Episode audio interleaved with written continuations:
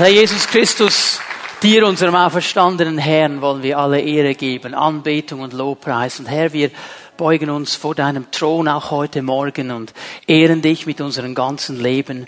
Wir beugen uns auch, Herr, vor deinem Wort, das wir jetzt miteinander anschauen werden. Ich danke dir, Herr, dass du in unsere Leben hineinsprechen wirst. Herr, dass du uns durch dein Wort ermutigen wirst, aufbauen wirst, dass du uns aber auch hilfst, immer mehr zu verstehen, wer du bist und unsere Beziehung mit dir auf einen guten Bahnen zu lenken. Ich danke dir dafür. Danke, Geist Gottes, dass du uns das Wort öffnest, dass du unsere Herzen Herzen berührst, uns hilfst festzuhalten, was wir an Wahrheit erkennen und in der Kraft deines Wortes vorwärts zu gehen. Ich danke dir dafür.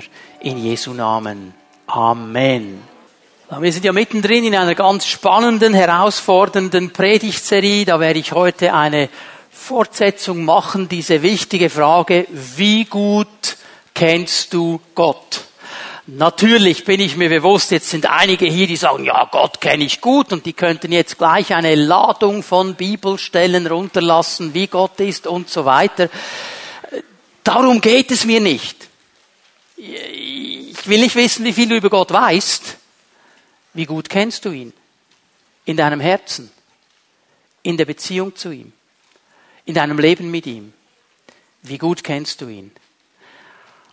Und ich habe einige Rückmeldungen bekommen von Menschen, die geschrieben haben, hey, das ist so ermutigend, ich habe Dinge gesehen, die ich vorher noch nie gesehen habe. Zum Teil schon lange mit dem Herrn unterwegs. Und das passiert uns immer, wenn wir ins Wort Gottes hineinschauen. Wir werden nie angekommen sein.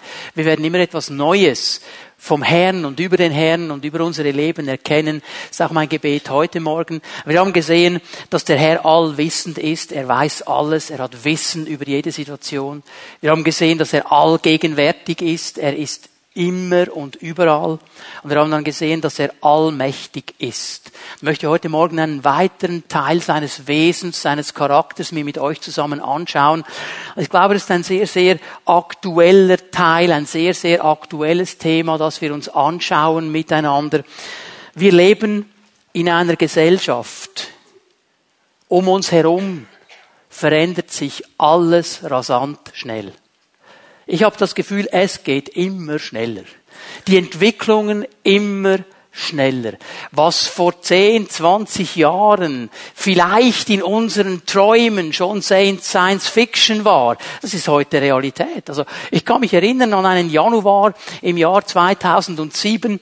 Ich bin da vor dem Computer gesessen und habe mir etwas angeschaut, nämlich diese Präsentation aus San Francisco von der Macworld und Steve Jobs hat da etwas präsentiert in seinem Stil, wie er das immer gemacht hat. Da kam ja dann immer der Spruch, da ist noch etwas. Meine Kinder waren auch dabei und da hat er das iPhone präsentiert. Das erste Smartphone. Und ich bin da gesessen und habe gedacht, boah, das ist jetzt aber genial. Das ist ein super Teil. Das war vor nicht einmal zehn Jahren. Heute sind wir, glaube ich, irgendwo bei iPhone 6. Ich habe aufgehört zu zählen. Es gibt noch viele andere Smartphones. Also einfach nicht, dass jemand das Gefühl hat, ich bekomme da noch Geld, wenn ich Apple erwähne. Es gibt ja auch andere Smartphones. Fast jeder hat eines. Es ist ja egal, welche Marke du hast.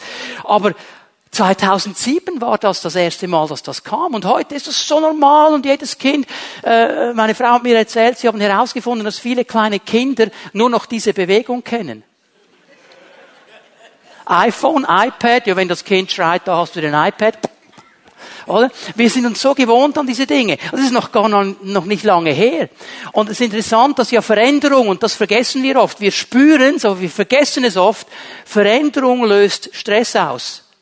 Das hat man schon lange herausgefunden. Es gibt diesen Dr. Holmes aus Amerika, der hat diesen Stressbarometer mit seinem Kollegen zusammen äh, herausgebracht, wo er aufzeigt, dass Veränderungen immer Stress auslösen. Er hat diese Skala gemacht. Er hat zum Beispiel gesagt, so etwas vom Schlimmsten, das stressauslösend ist im Leben eines Menschen, ist, wenn der Ehepartner stirbt. Und das können wir uns vorstellen. Da hat jemand 40, 50 Jahre miteinander gelebt, alles geteilt und plötzlich ist ein Teil nicht mehr da. Das ist eine totale Veränderung, löst Stress aus. Scheidung ist das zweite in diesem Stressbarometer, in dieses Stressskala, das absoluten Stress auslöst. Das ist eine völlige Veränderung. Jetzt bist du plötzlich alleine, musst vielleicht alleine für ein Kind schauen, wo ein Partner vorher noch da war. Veränderungen in Beziehungen, Veränderungen am Arbeitsort, um uns herum. All diese Dinge lösen Stress aus. Und in dieser stressigen, sich konstant, rasant verändernden Gesellschaft sucht der Mensch nach Stabilität. Er sucht etwas, wo er sich festhalten kann. Er sucht etwas, das ihm wie diese Ruhe gibt. Und die, diese ganz große Frage, gibt es denn in unserer Welt etwas, das sich nicht verändert? Das konstant bleibt? Das fest bleibt? Das stabil ist? Wie so ein ruhender Pol in diesem Strudel der Veränderung etwas, auf das ich in jeder Situation vertrauen kann. Jawohl, das gibt es. Das ist unser Gott, der sich nie verändert. Lass uns miteinander Jakobus 1.17 aufschlagen. Ich werde heute Morgen über die Unveränderlichkeit Gottes sprechen. Er ist immer derselbe. Und wir lesen mal diese Stelle. Es ist interessant, Jakobus 1, im Zusammenhang, Jakobus spricht hier ja von diesen Widerwärtigkeiten, von diesen Versuchungen, die wir als Christen auch erleben. Und die lösen Stress aus weil wir uns alle ein Leben ohne Widerwärtigkeiten wünschen, ohne Versuchungen, ohne Prüfungen, ohne Anfragen an unseren Lebensstil. Und wenn dann diese Dinge kommen, dann löst es mal Stress aus. Und in diese Situation hinein bringt er diese gewaltige Offenbarung über Gott.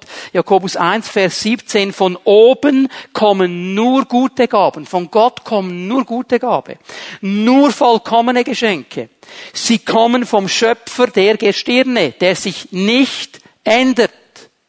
Der sich nicht ändert bei dem es keinen Wechsel von Licht zu Finsternis gibt.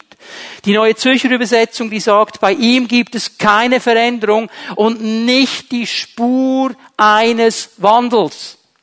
Nicht mal die Spur eines Wandels. Die Basisbibel sagt, es gibt keinen Wandel, es gibt keinen Wechsel.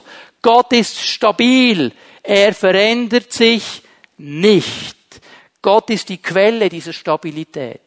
Gott ist es, den wir brauchen in dieser Zeit der Veränderung, in diesem Stress. Er verändert sich nicht. Malachi 3, Vers 6, war schon im Alten Testament so. Ich, der Herr, habe mich nicht verändert. Und bitte, wir müssen uns verabschieden von dieser komischen Idee, dass der Gott des Alten Testamentes ein anderer ist als der Gott des Neuen Testamentes. Er ist immer derselbe Gott, allwissend, allgegenwärtig, allmächtig und unveränderlich. Er ist immer derselbe. Er war immer derselbe, er ist immer derselbe und er wird immer derselbe sein. Er ist perfekt. Das heißt, er kann sich nicht verbessern oder verschlechtern. Er ist schon perfekt. Es gibt gar nichts zu verändern. Er ist unveränderlich. Jetzt dreh dich mal schnell zu deinem Nachbarn links und rechts. Schau ihn einfach nur an. Was du gesehen hast, ist nicht perfekt. Also es tut mir leid, wenn ich jetzt jemandems Illusionen zerstört habe. Menschen sind nicht perfekt. Sie sind nicht perfekt. Sie verändern sich. Alles in der Schöpfung verändert sich. Mit Ausnahme des Schöpfers. Er verändert sich nicht. Er bleibt derselbe. Ich meine, Menschen verändern sich in ihrem Denken. Sie lernen dazu. Und ich hoffe doch sehr, dass wir nicht dieselben Fehler machen, die wir vor 20 Jahren schon gemacht haben. Wir ändern unser Denken. Weil unser Denken sich verändert, ändert sich unser Handeln. Ich hoffe auch, dass wir nicht mehr reden wie damals, als wir Teenager waren. Dass sich unser Reden verändert. Unser Aussehen verändert sich, kann positiv oder negativ sein, lassen wir jetzt mal stehen. Gott verändert sich nie. Er verändert sich nie. Und diese Veränderung, das dürfen wir nie vergessen, es wird immer wieder kommen, auch in dieser Botschaft drin, diese Veränderung bringt Stress. Alles, was sich ändert, ist ein Stressfaktor. Und wir wollen uns heute Morgen Gedanken darüber machen, wie die Unveränderlichkeit Gottes Ruhe in unsere Leben hineinbringen kann. Ich werde euch drei Dinge zeigen von Gott, die sich nicht verändern. Und diese drei Dinge sind eigentlich drei Stressstabilisatoren. Das heißt, dann, wenn wir im Stress sind und auf diesen Wahrheiten stehen können, dann haben wir eine Stabilität. Darum sind es Stressstabilisatoren. Darum müssen wir gut zuhören, was die Bibel zu sagen hat. Das erste, was ich euch zeigen möchte, Gottes Liebe verändert sich nicht. Gottes Liebe verändert sich nicht. Jeremia 31, Vers 3. Aus der Ferne ist mir der Herr erschienen, sagt der Prophet, mit unendlicher Liebe. Hier steht im Hebräischen das Wort Olam, mit ewiger Liebe habe ich dich geliebt. Darum habe ich dir, dich zu mir gezogen, aus Güte. Gottes Liebe ist eine ewige Liebe. Sie verändert sich nicht. Sie ist nicht abhängig von unserer Performance. Sie ist nicht abhängig von dem, was wir sagen und was wir tun. Es ist die Liebe, die aus der Quelle der Liebe kommt. Gott ist Liebe und seine Liebe verändert sich nie. Er liebt uns mit einer ewigen Liebe. Wir wurden geschaffen, um von ihm geliebt zu werden und mit ihm in einer Liebesbeziehung zu leben. Wichtig, dass wir das verstehen.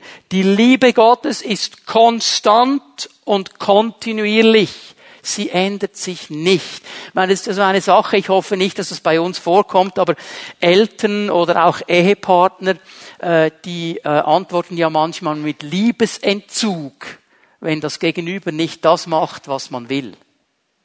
Gott macht das nie. Seine Liebe ist konstant und sie ist kontinuierlich. Sie ist aber noch etwas, und das vergessen wir in unserer Zeit oft. Nicht jedes Lied handelt von Liebe, jeder Film handelt von Liebe, aber es ist oft alles sehr einseitig, weil Liebe wird dann nur verstanden als Liebe heißt, ich lass dich machen, was du willst, Hauptsache die Gefühle stimmen und ähm, wenn du mich lieb hast, dann darf ich sowieso das auch noch und das auch noch und wenn du, wenn du mich lieb hast, dann wirst du mir keine Grenzen setzen. Das ist ein falsches Bild von Liebe. Die Liebe Gottes ist nicht nur kontinuierlich, sie ist nicht nur konstant, und sie ist auch konsequent. Sie ist ganz konsequent. Übrigens hier dieses Wort, das wir gelesen haben, wo der Prophet sagt, mit ewiger Liebe liebst du mich.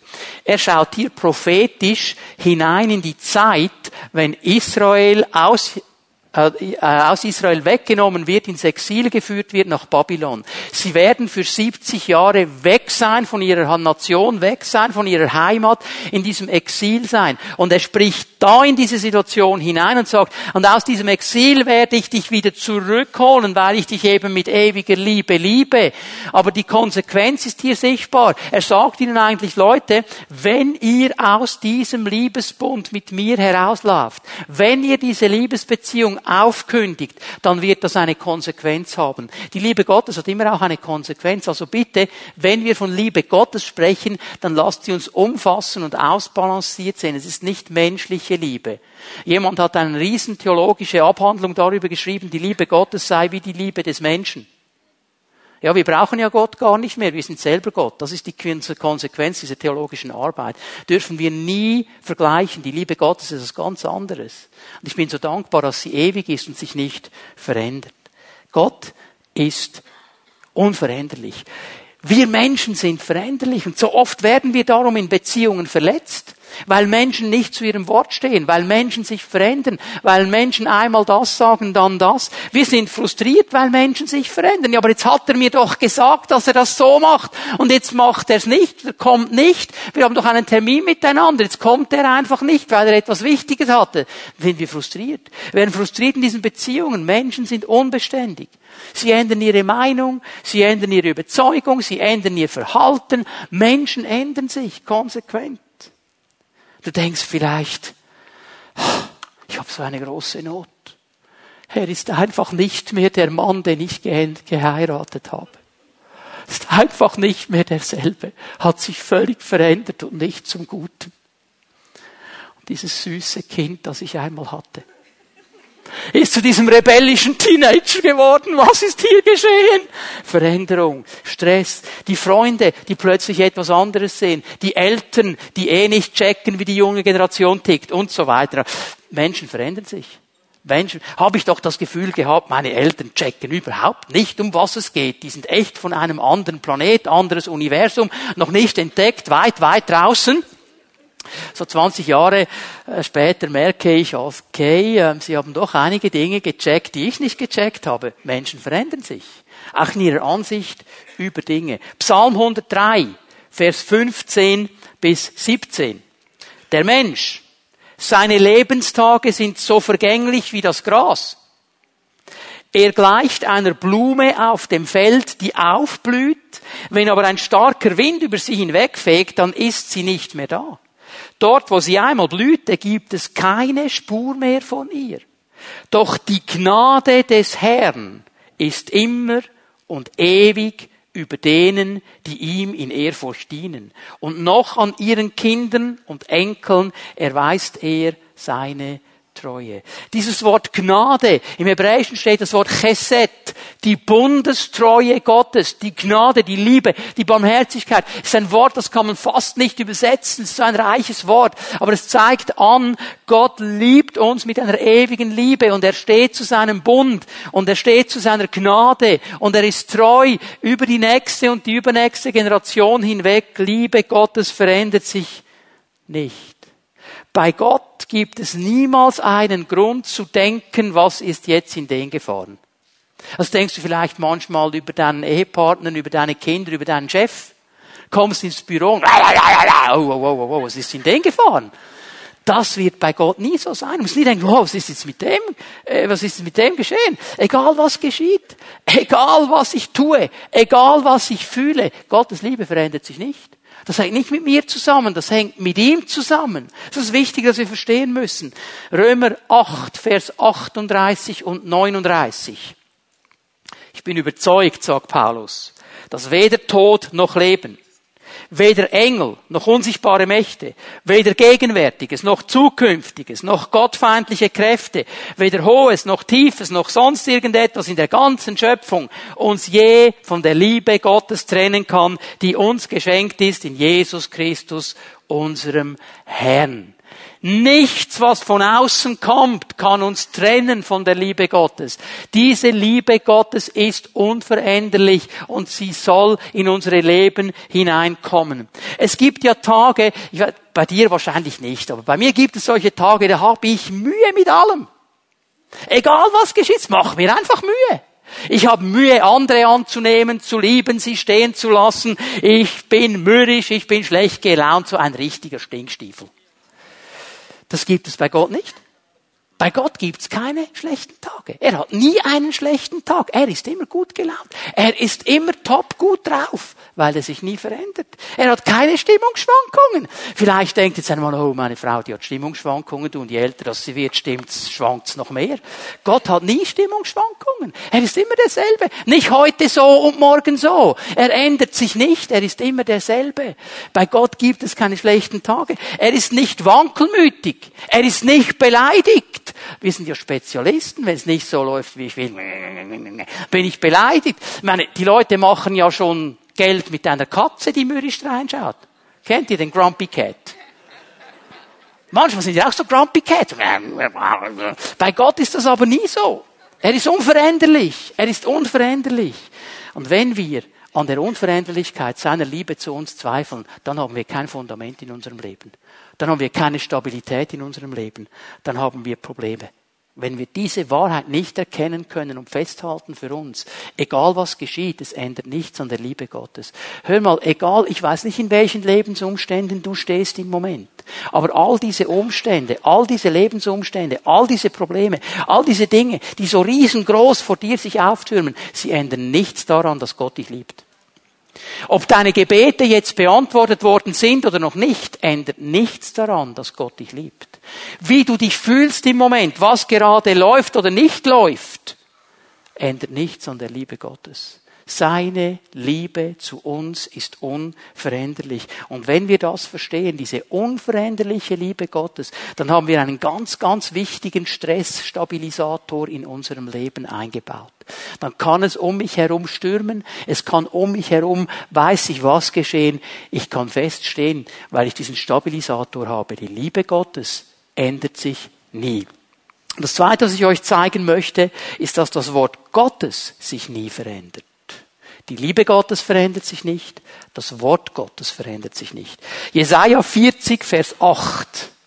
Das Gras vertrocknet, die Blume verwelkt. Etwas Ähnliches haben wir doch schon gelesen im Psalm 103, wo der Mensch verglichen wird mit diesem Gras, mit dieser Blume, weil er eben vergänglich ist. Das Gras vertrocknet, die Blume verwelkt, das Wort unseres Gottes aber besteht für immer. Ich möchte es mal so sagen, was Menschen sagen, was Menschen überzeugt sind, was Menschen schreiben, wird vergehen. Das Wort Gottes bleibt ewig. Es ist das Wort unseres Herrn. Seine Gebote, seine Prinzipien, seine Vorgaben, seine Verheißungen, sie sind ewig und unvergänglich. Gottes Wort ist immer frisch, immer aktuell. Es spricht immer in unsere Zeit hinein, weil es ein lebendiges Wort ist. Jesus hat seinen Jüngern gesagt, meine Worte sind Geist und sie sind Leben. Und darum können sie, obwohl sie vielleicht vor 2000 Jahren aufgeschrieben worden sind, top aktuell sein heute und in unsere Leben hineinsprechen. Es ist dieses unvergängliche Wort. Was Menschen schreiben, wird mit der Zeit veralten. Das wird nicht mehr interessant sein. Nach einer gewissen Zeit nicht mehr aktuell. Also ich erinnere mich so, unseren ersten Computer 1992 haben wir den gekauft. Ein Riesenteil.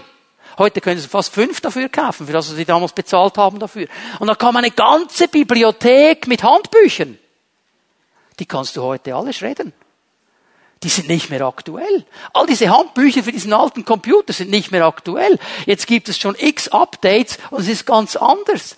Nicht mehr aktuell. War mal top aktuell, heute nicht mehr. Therapien, die vielleicht vor 50 Jahren der letzte Schrei waren, sind heute nicht mehr aktuell. Stell dir mal vor, du gehst zu deinem Arzt, weil es dich irgendwo zwickt.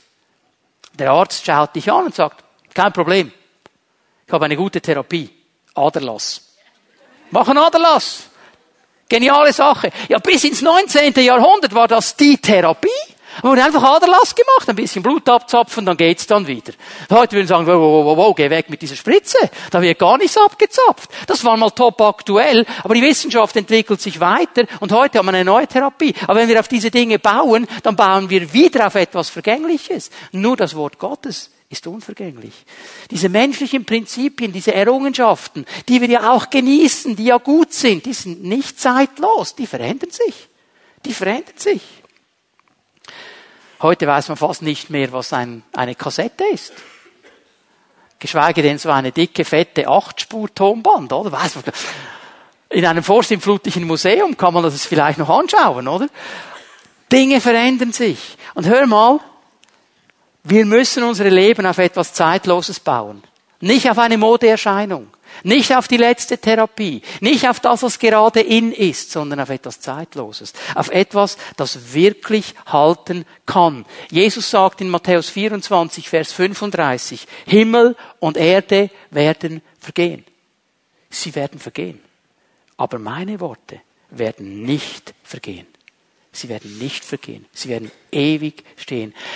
Es gibt und es gab in der ganzen Weltgeschichte kein anderes Buch, das so sehr angegriffen worden ist, so sehr kritisiert worden ist, so sehr ins Lächerliche gezogen worden ist, so vielen Angriffen ausgesetzt ist wie das Wort Gottes. Und durch alle Jahrhunderte hindurch steht es immer noch. Es steht immer noch da. Da sind Herrscher und Gelehrte und Diktatoren gekommen, Fanatiker, die gegen die Bibel Sturm gelaufen sind, die die Bibel verbrennen wollten, verbieten wollten, zerreißen wollten, außer Kraft setzen wollten. Die haben es alle nicht geschafft.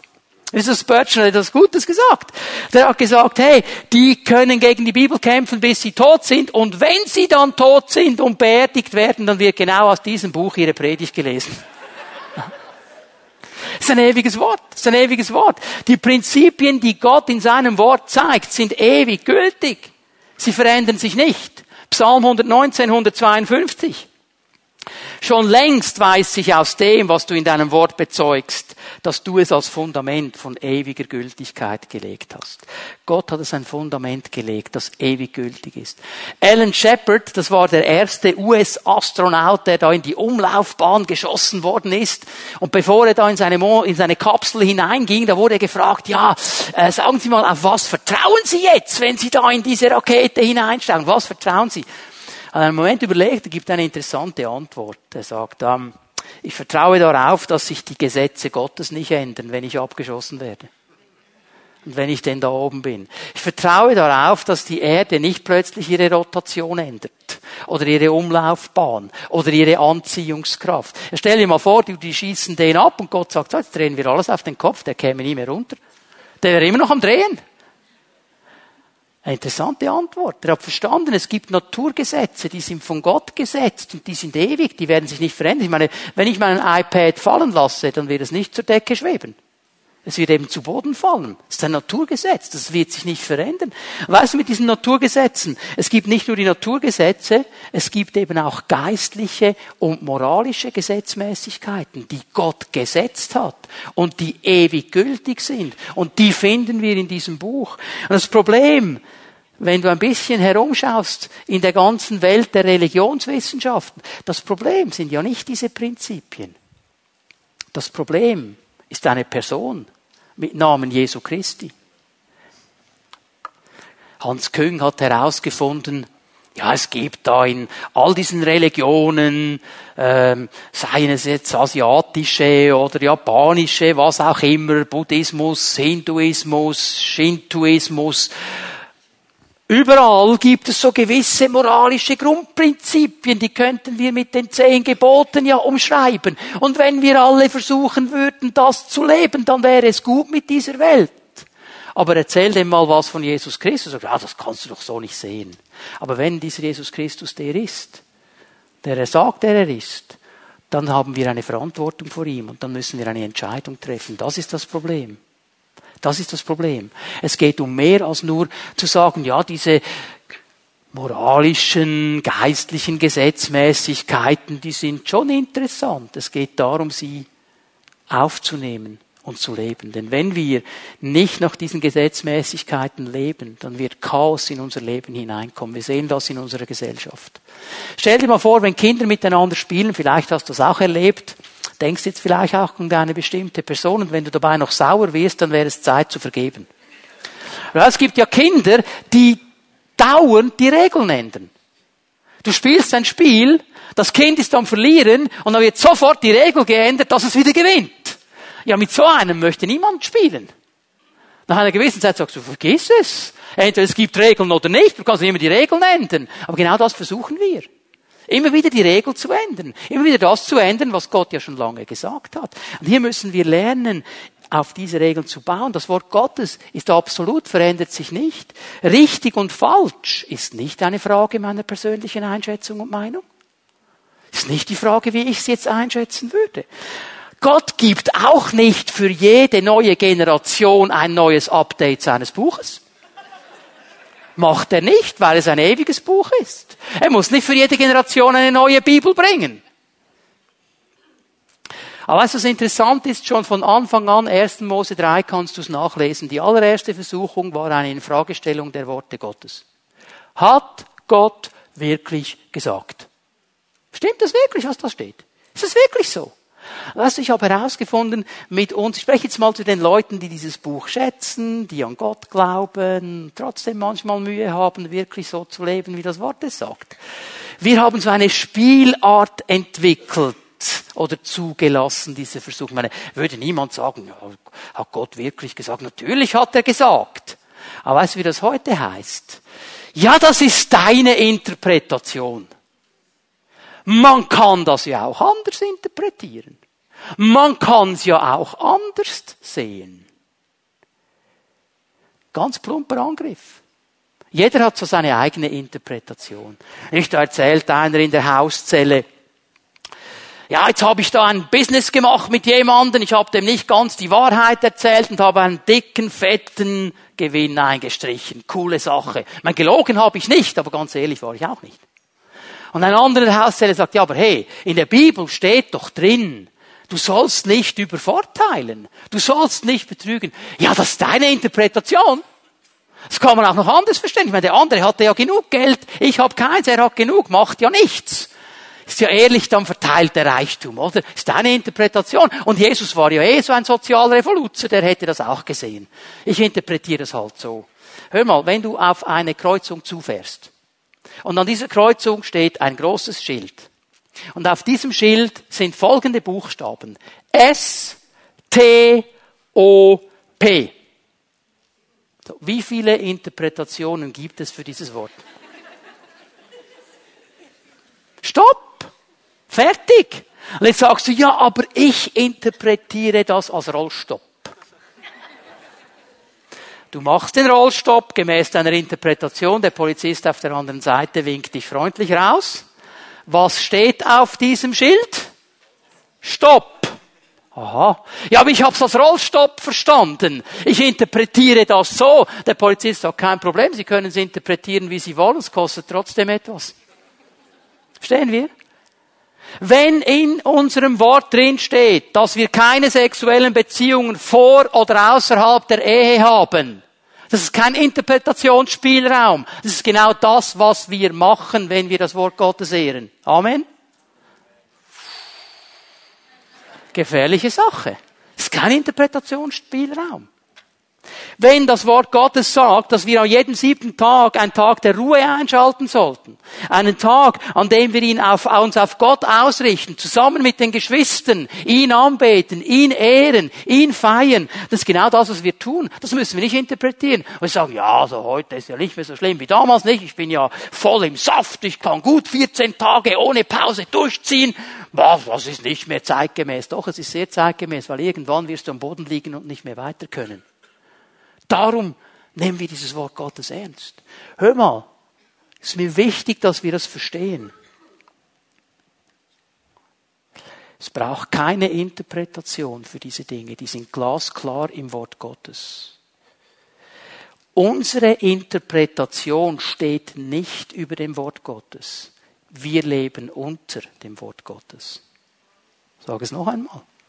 Unsere Interpretation steht nicht über dem Wort Gottes. Wir leben unter dem Wort Gottes. Das ist Nachfolge Jesu Christi. Das ist Nachfolge Jesu Christi. Jesus hat etwas Interessantes gesagt am Ende der Bergpredigt, Matthäus 7, Vers 24. Darum gleicht jeder, der meine Worte hört und interpretiert. Was steht hier? Jeder, der meine Worte hört und danach handelt. Einem klugen Mann, der sein Haus auf felsigen Grund baut. Es gibt zwei Möglichkeiten, auf die du bauen kannst, dein Lebenshaus. Du kannst auf sandigen Grund bauen Du kannst es auf den festen Grund des Wortes Gottes bauen. Wenn du dein Haus auf die aktuellen Modeerscheinungen baust, auf das, was gerade in ist, auf das, was hip ist, wo die Leute sagen, oh, du bist cool, du bist voll im Flow, man, das ist absolut coole Sache. Alle finden dich cool, dein Fundament ist trotzdem nicht stabil, es wird zerbrechen. Weißt du, was mir auffällt hier in Matthäus 7? Beide erleben einen Sturm, beide. Der, der auf den sandigen Grund baut und der, der auf den Felsengrund baut. Stürme erleben beide. Nur das Haus der Person, der auf den richtiges Fundament baut, dieses Haus bleibt bestehen, das andere fällt in sich zusammen. Darum spricht Gott so klar über diese Dinge. Darum gibt er uns dieses Fundament. Das ist das einzige Fundament. Es verändert sich nicht, dieses Wort Gottes. Und ja, manchmal ist es hart. Gottes Wort ist manchmal hart. Ich kann mich erinnern an Situationen, wo ich als Vater meinen Kindern sagen musste, nein, das macht ihr jetzt nicht. Die fanden das unheimlich hart. Aber irgendwann haben sie dann gemerkt, okay, der Vater sieht ein bisschen weiter als wir und darum hat er gesagt, mach das nicht. Genauso ist es mit Gott. Er sieht voraus, er sieht die Dinge und darum spricht er klar und dann empfinden wir das manchmal als hart. Manchmal ist das Wort Gottes unpopulär. Alle anderen machen das. Das Wort Gottes sagt etwas anderes, unpopulär. Ja, bist du so ein Stündler, so ein Frömmeler, so ein Ewiggestriger, Konservativer. Jawohl, und ich bin stolz darauf. Solange ich konservativ auf dem Wort Gottes stehe, da bin ich stolz darauf, weil das ist das einzig richtige Fundament. Ja, manchmal ist es unlogisch. Manchmal ist Gottes Wort unlogisch. Wenn jemand krank ist unter euch, ruft er nicht die Helpline an, sondern was macht er?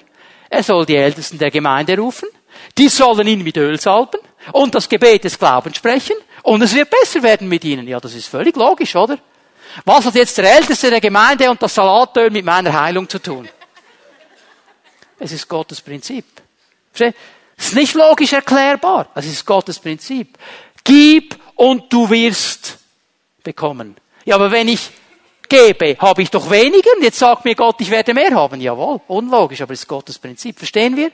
Gottes Wort fordert uns immer heraus. Und diese Stabilität kommt durch dieses Wort. Und wenn du einen zweiten Stressstabilisator in deinem Leben willst, neben der Liebe Gottes, sich nicht verändert, bau auf dieses Wort Gottes. Ich möchte noch etwas kurz sagen, ich weiß, es ist auch nicht populär, ich sage es trotzdem, möchte ich ermutigen, mindestens drei, vier, fünf Bibelstellen auswendig zu lernen.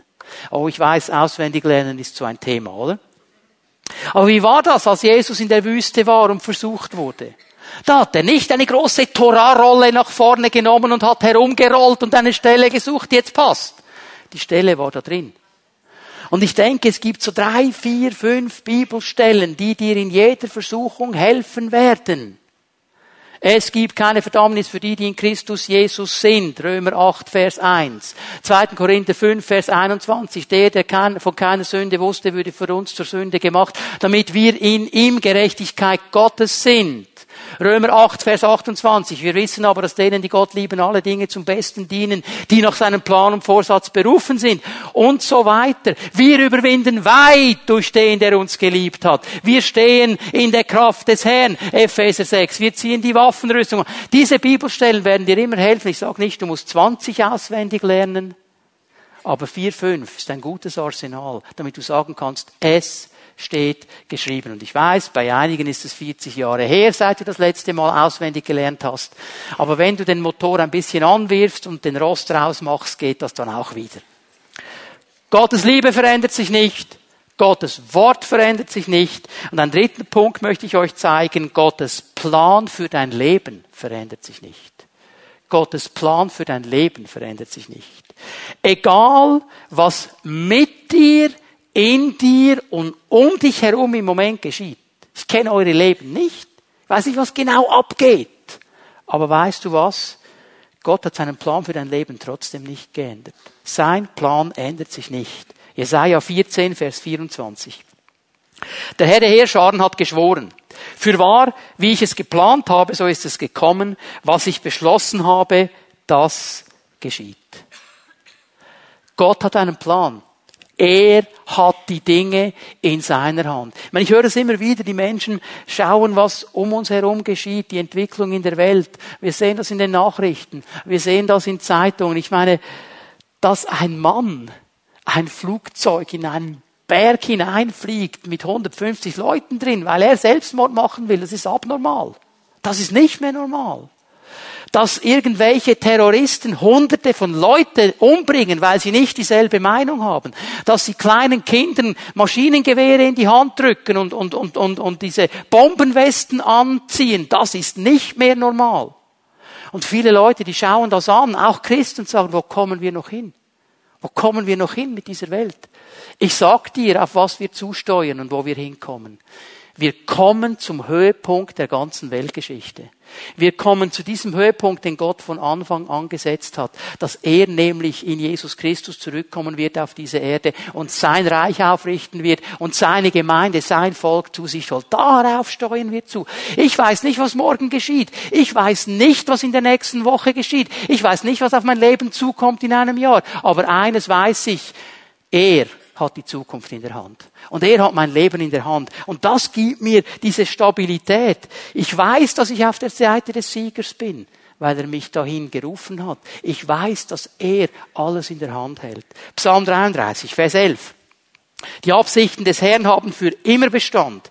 Seine Pläne setzen sich durch, jetzt und in allen künftigen Generationen. Ich möchte dir ein paar Fragen stellen. Hat es in deinem Leben schon mal Planänderungen gegeben? Okay, okay. Aha. Für die nächste Frage kannst du die Hand unten halten. Wie oft ändern sich deine Pläne? Äh, warum ändern sich deine Pläne?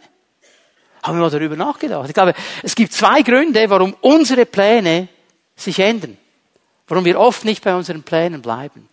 Der erste Grund ist, dass wir kein Wissen über die Herausforderungen der Zukunft haben. Wir wissen, wenn wir den Plan starten, nicht alles. Wir wissen nicht, was genau geschieht. Wir gehen vorwärts und plötzlich im Vorwärtsgehen, im Umsetzen des Planes bekomme ich Einsicht über etwas, was ich vorher nicht wusste und ich merke, ich kann den Plan so nicht fertig machen. Ich muss da irgendwie eine Planänderung machen. Ich kann mich erinnern, im Werken war so eine Sache, Holzwerken.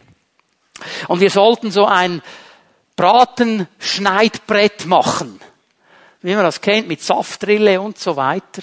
Und der Lehrer hat gesagt, ihr könnt einen Plan machen, was ihr gerne wollt. Und ich war mir absolut klar, wie mein Schneidbrett aussehen sollte. Eine Kuh sollte es sein. Eine schöne Kuh und ich habe mir das so ausgemalt in meinen Plänen, dass das Euter dann die Saftauffangschale wäre. Ich war ganz stolz auf diese Idee und der Lehrer hat mir gesagt, das geht nicht. Vergiss es. Kannst du nicht machen. Ich habe gesagt, das will ich aber. Und dann habe ich gesagt, das geht nicht. Und ich habe natürlich meinen Kopf durchgezwängt. So, das Schneidebrett ist immer noch in der Planungsphase. es ging nicht. Er hat ein bisschen mehr gewusst als ich. Ich wollte es ihm einfach nicht glauben. Aber ich war so überzogen davon, diesen Plan setze ich durch. Und so geht es uns. Darum ändern wir Pläne. Dann gehen wir vorwärts und merken, es geht nicht. Ein zweiter Grund, warum wir Pläne ändern, ist, weil wir dann merken, dass wir die Kraft nicht haben, den Plan ans Ende umzusetzen. Vielleicht, weil uns die Zeit fehlt, vielleicht, weil, wir, weil uns die Finanzen fehlen, vielleicht, weil uns die Energie dazu fehlt, weil wir zu wenig Kraft haben. Darum ändern wir Pläne. Aber weißt du, was das Geniale ist? Gott ist allwissend. Er weiß, was alles kommt. Und er ist allmächtig. Er hat genug Ressourcen, genug Kraft, genug Zeit, genug Finanzen, jeden Plan durchzuführen. Und das ist es, was mich ermutigt, dass er den Plan über mein Leben nicht ändert und dass dieser Plan ewig bleibt. Jetzt weiß ich ja, dass wir ein paar Bibelspezialisten hier haben. Und seit ich angefangen habe, darüber zu sprechen, dass Gottes Pläne sich nicht ändern, ist ein Gedanke, der dir immer wieder hochkommt. Ja, aber was machen wir jetzt mit diesen Aussagen, wo es heißt, dass es Gott gereute, dass er etwas gemacht hat? dass er sagt, ich bereue, dass ich Saul eingesetzt habe als König. Ja, was machen wir jetzt mit diesen Dingen? Also ändert sich der Plan Gottes doch. Der hör mir gut zu, ich versuche das ganz kurz zu erklären. In der BBS werden wir dann ein bisschen mehr Zeit haben, darüber zu sprechen. Der unveränderliche Gott, der Gott, der sich nicht verändert, sucht aktiv die Beziehung zu Menschen, die sich verändern. Das ist der große Punkt. Gott verändert sich nicht. Aber der Mensch, mit dem er in Beziehung steht, verändert sich. Er bleibt in seinem Wesen unveränderlich. Aber er ändert seinen Umgang in der Beziehung zu Menschen aufgrund ihrer Entscheidung. Wenn du zum Beispiel mal Ninive nimmst, Jona hatte diesen Auftrag, geh dahin und predige Gericht. Wenn die nicht Buße tun, dann wird das Gericht Gottes kommen. Und der ging dann einen kleinen Umweg doch noch nach Ninive, hat da gepredigt. Und was machen die Kerle? Die tun Buße. Sogar die Kühe haben Buße getan, in Sack und Asche nichts mehr zu essen, mussten auch fasten. Alles vom größten König bis zum kleinsten Haustier, alle haben Buße getan in Sack und Asche. Und Gott sagt, ich werde euch Gnade schenken. Und Jona war sowas von frustriert. Der war völlig frustriert. Der konnte es nicht einordnen. Jetzt bin ich hierher gekommen, habe Gericht gepredigt und jetzt denken alle, ich sei ein Scharlatan. Jetzt habe ich mich so gefreut, dass so richtig Sodom und Gomorra zum Zweiten kommt und ich das erleben darf. Der wird richtig sauer, weil er nicht verstanden hat, dass Gott reagiert auf die Entscheidung eines Menschen. Wenn sie nicht Buße getan hätten, dann wäre das Gericht gekommen.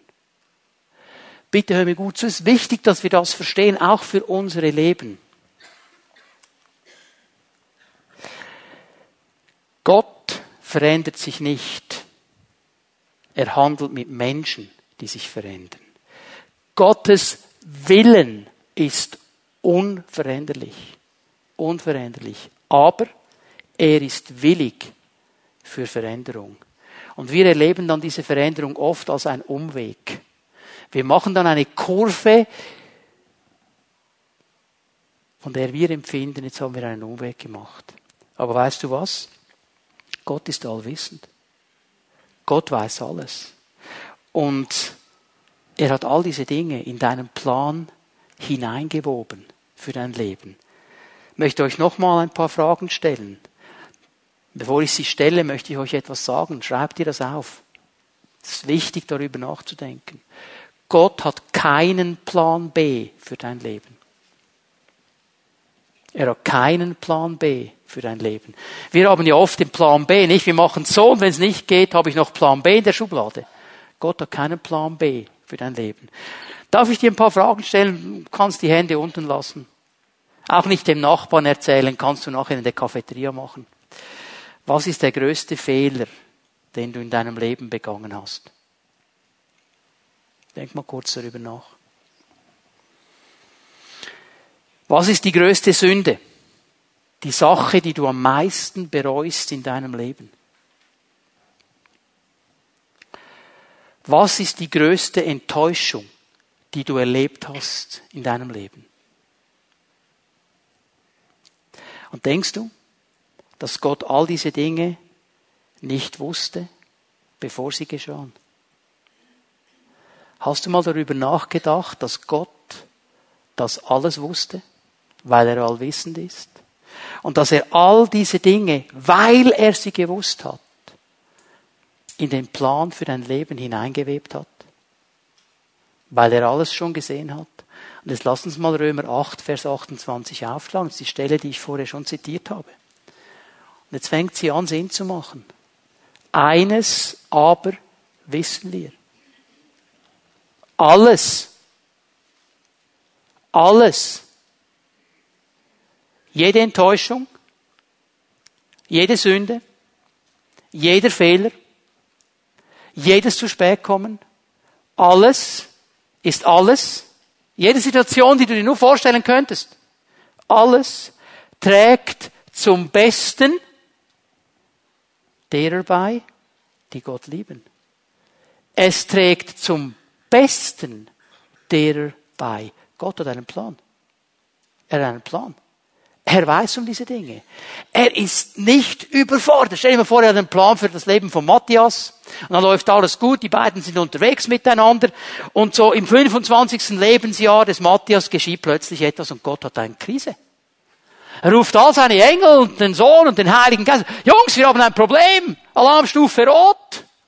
Jetzt hat der Matthias, da ist was gekommen in sein Leben. Ich weiß nicht mehr, was ich machen soll. Der wusste das schon lange. Der wusste das schon lange. Alles trägt zum Besten bei. Bei denen, die Gott lieben. Auch diese Enttäuschung. Auch dieser Fehler. Auch dieser Moment, wo du zu spät kommst. Auch all diese Dinge. Sie sind alle hier drin. Egal was in deinem Leben geschieht, wenn du mit Gott lebst und wenn du ihn liebst, bist du immer noch im Plan A. Es hat dich nicht auskatapultiert in einen anderen Plan. Es gibt Christen, die sagen mir, oh, ich habe diesen großen Fehler gemacht. Weil ich diesen großen Fehler gemacht habe.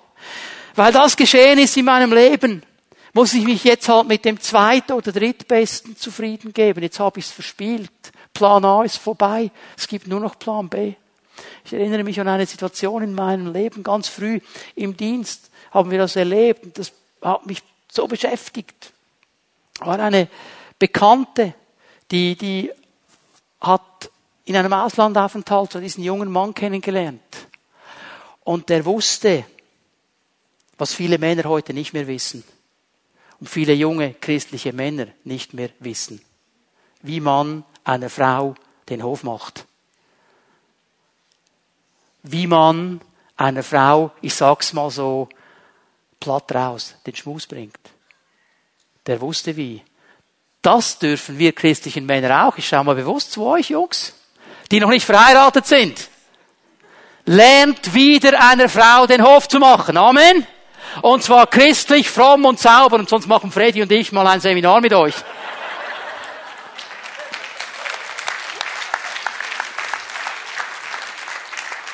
Hört übrigens nicht auf, wenn man verheiratet ist. Männer Gottes müssen wir wieder lernen. Und der hat ihr den Schmus gebracht. Hat ihr gesagt, ja, ja, ich bin ein Moslem, aber ich werde mich taufen lassen, ich werde Christ, ich werde alles. Diese Frau hat da Jesus geglaubt. Und sie hat ihn geheiratet. Blitzschnell. Blitzschnell. Obwohl sie hier drin wusste, es ist nicht gut. Es ist nicht gut. Und kaum war er in der Schweiz, Bankkonto ausgeraubt, mit vielen Frauen unterwegs, bedroht und so weiter. Wir wollten helfen. Sie sagte uns, ich kann da nicht rauskommen. Das ist die Strafe, dass ich falsch entschieden habe. Das muss ich jetzt erleiden. Das ist die Strafe Gottes. Wir mussten sie fast gewaltsam da rausholen. So falsch dieses Bild. Hör mal. Es gibt in der Bibel kein Zweit- oder Drittbestes. Es gibt keinen Plan B. Es gibt den Plan Gottes für dein Leben. Und da sind diese Dinge mit hineingewoben. Ja, wir treffen Entscheidungen, die falsch sind, aber das wirft doch Gott nicht vom Thron. Fehler und Sünden und falsche Entscheidungen, die sind schlecht und sie sind böse, aber Gott kann sie gebrauchen, um uns vorwärts zu bringen. Ich sage nicht, sündige ein bisschen mehr, damit das gebraucht wird, dass du vorwärts kommst. Wir stehen uns hier. Aber auch diese Dinge braucht Gott. Es ist mühsam, es ist schmerzhaft, aber es ist eine gute Lektion. Als ich mich bekehrt habe, mit dem Blödsinn eines jungen Mannes Schulden gehabt, schon mit 20 Jahren, 20.000 Franken Schulden, Blödsinn gemacht. Das hat Gott nicht einfach aufgelöst, als ich mich bekehrt habe. Aber es ist Teil meines Lebens. Ich habe eine Lektion gelernt, die ich nie mehr vergesse. Wenn dir jemand Geld gibt, will er etwas zurück. Vor allem, wenn es eine Bank ist. ja? Verstehen wir? Das ist Lektion. Mühsam. Und es war nicht, oh Herr, jetzt komm in mein Leben. Und er hat gesagt, wupp, keine Schulden mehr, Bankkonto aufgefüllt. Nein, nein, ich musste abzahlen. Okay? Mühsame Lektion. Hätte Gott nicht so gewollt, aber es hat ihn nicht vom Thron geworfen. Was ist der Plan Gottes für unsere Leben? Ganz schnell, Johannes 10, Vers 10. Kennen diese Aussage? Ich bin gekommen, um ihnen Leben zu bringen, Leben in ganzer Fülle. Gott möchte Leben geben. Er möchte, dass wir leben in seiner Fülle. Und ein zweites Ziel, Römer 8, Vers 29. Wir sollen umgestaltet werden in das Bild Jesu. Wir sollen mehr und mehr so werden, wie Jesus ist. Das ist der Plan Gottes, das Ziel Gottes mit deinem und mit meinem Leben. Und das finden wir nur in der Beziehung mit Jesus. Seine Liebe verändert sich nicht. Sein Wort verändert sich nicht. Sein Plan für unsere Leben verändert sich nicht. Und das finden wir nur bei ihm. Und bitte verstehe eines. Jesus ist nicht ein Weg. Oder ein guter Weg. Oder ein best, oder der beste Weg. Er ist der Weg. Es gibt nichts anderes neben ihm. Und nur auf diesem Weg wirst du da hineinkommen. Er ist der Weg. Zwischen heute und dem Zeitpunkt, wo du zum Herrn gehst, wo ich zum Herrn gehe, werden viele Situationen der Veränderungen kommen. Wir werden viel Stress erleben, wir werden viel Belastung erleben. Aber weißt du was? Wir können uns nicht auf diese Zeiten vorbereiten, weil wir nicht wissen, wann sie kommen, weil wir nicht wissen, wie sie kommen. Aber mein Herr, dem ich meine Hand geben kann, der mein Leben führt, der weiß, wann sie kommen, wie sie kommen und wie ich rauskomme weil er einen Plan hat für mein Leben. Und ich möchte dich heute Morgen ermutigen, diese drei Stabilisatoren, wir können aufstehen miteinander, die Lobpreisgruppe kann sich bereit machen, uns noch einmal zu dienen. Diese drei Stabilisatoren, die Liebe Gottes, die sich nie verändert, das Wort Gottes, das sich nie verändert und der Plan Gottes über deinem Leben, der sich nie verändert, werden helfen, dass wir nicht untergehen sondern dass wir feststehen in der Nachfolge unseres Herrn. Ich möchte, dass wir einen Moment uns ausrichten auf den Herrn, dass du den Heiligen Geist zu dir sprechen lässt. Wir werden gleich den Raum öffnen, um auch mit Menschen zu beten, um sie zu segnen. Und ich möchte dich ermutigen heute Morgen. Ich spüre in meinem Geist, es sind viele Menschen hier, die, die kämpfen genau mit diesem Gedanken. Da ist was geschehen in meinem Leben. Da habe ich eine falsche Entscheidung getroffen. Da habe ich nicht das getan, was ich eigentlich hätte tun sollen. Und jetzt straft mich Gott. Und jetzt laufen die Dinge nicht mehr gut. Und der Plan Gottes für mein Leben, den kann ich eh vergessen. Gott möchte dir heute Morgen sagen, ich habe meinen Plan für dich nicht geändert. Wenn es etwas gibt, das nicht in Ordnung ist zwischen dir und mir, dann bring es in Ordnung heute Morgen. Und ich werde es hineinnehmen. In den Plan für dein Leben. Aber es hat nicht meinen Plan für dich geändert. Du bist nicht aufgrund dieser Entscheidung einfach nur noch das zweit- und drittbeste. Du bist auch nicht im Plan B. Bring in Ordnung, was du in Ordnung zu bringen hast mit mir und mit Menschen. Und dann entscheide dich ganz neu, diesen Plan, den ich habe über dein Leben, wieder neu aufzunehmen und in diesem Plan zu leben. Es sind Menschen hier, die merken, in gewissen Bereichen habe ich Mühe, mich unter das Wort zu stellen. Aber es braucht eine Entscheidung. Immer wieder zu sagen, und Herr, dein Wort nehme ich ernst. Ich nehme es ernst. Ich nehme es ernst. Und wenn du zweifelst an dieser Liebe Gottes zu deinem Leben, weil du sagst, ich habe nie erlebt, ich habe nie erlebt, dass Liebe einfach so zu mir gekommen ist. Liebe hat immer einen Haken. Liebe kam immer dann, wenn ich richtig gehandelt habe, wenn ich das Richtige gesagt habe, wenn ich das Richtige gemacht habe. Dann bitte, bitte, hör mich. Du hast nur die Liebe erlebt von Menschen. Die ist nicht perfekt. Die ist nie uneigennützig. Aber die Liebe Gottes ist es. Und er möchte heute Morgen in dein Leben hineinkommen. Und er möchte Heilung bringen, wo es Heilung braucht. Und Freisetzung, wo es Freisetzung braucht. Und er möchte diese Stabilisatoren in dein Leben hineinbauen, damit du mutig und freudig vorwärts gehst. In das hinein, was vor dir steht. Wir haben eine Zukunft, wir haben eine Hoffnung, weil wir mit dem Herrn unterwegs sind. Egal was geschieht um uns herum, Gott ist immer stärker. Er ist immer auf dem Thron. Und er hat immer eine Lösung.